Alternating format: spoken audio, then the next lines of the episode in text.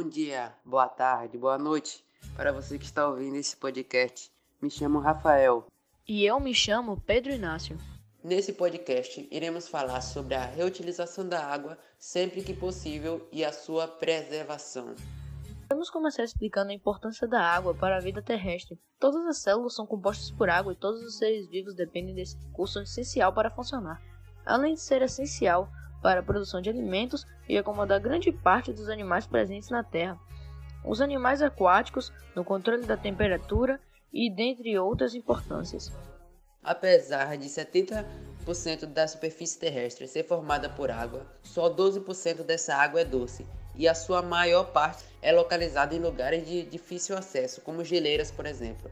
E ao longo dos anos, percebemos o quanto a água potável tem sido escassa em grande parte do mundo.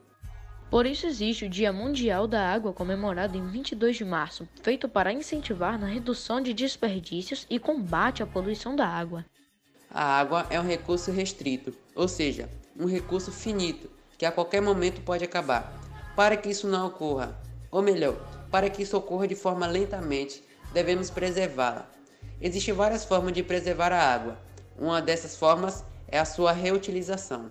O reuso da água é um tema atual e de grande importância, o qual compreende também o controle de perdas e desperdícios e a minimização de produção e de consumo da água.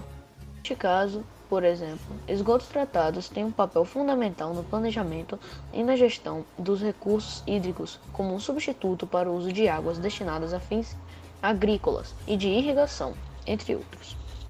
Liberar fontes de água de boa qualidade para abastecimento público e outros usos prioritários, o uso de esgotos contribui para a conservação dos recursos e acrescenta uma dimensão econômica ao planejamento dos recursos hídricos. O reuso reduz a demanda sobre os mananciais de água devido à substituição de água potável por uma água de qualidade inferior.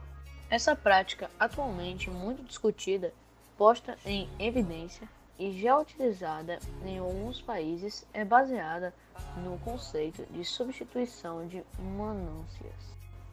Tal substituição é possível em função da qualidade requerida para um uso específico. Dessa forma, grandes volumes de água potável podem ser poupados pelo reuso quando se utiliza água de qualidade inferior, geralmente influentes pós-tratados, para atendimento das finalidades que podem prescindir desse recurso dentro dos padrões de potabilidade. E existe também algumas aplicações para água, essa água reciclada. É, irrigação paisagística, ou seja, parques, cemitérios, campos de golfe, faixa de domínio de autoestrada, campos universitários, cinturões verdes, gramados residenciais, é, como irrigação de paisagem.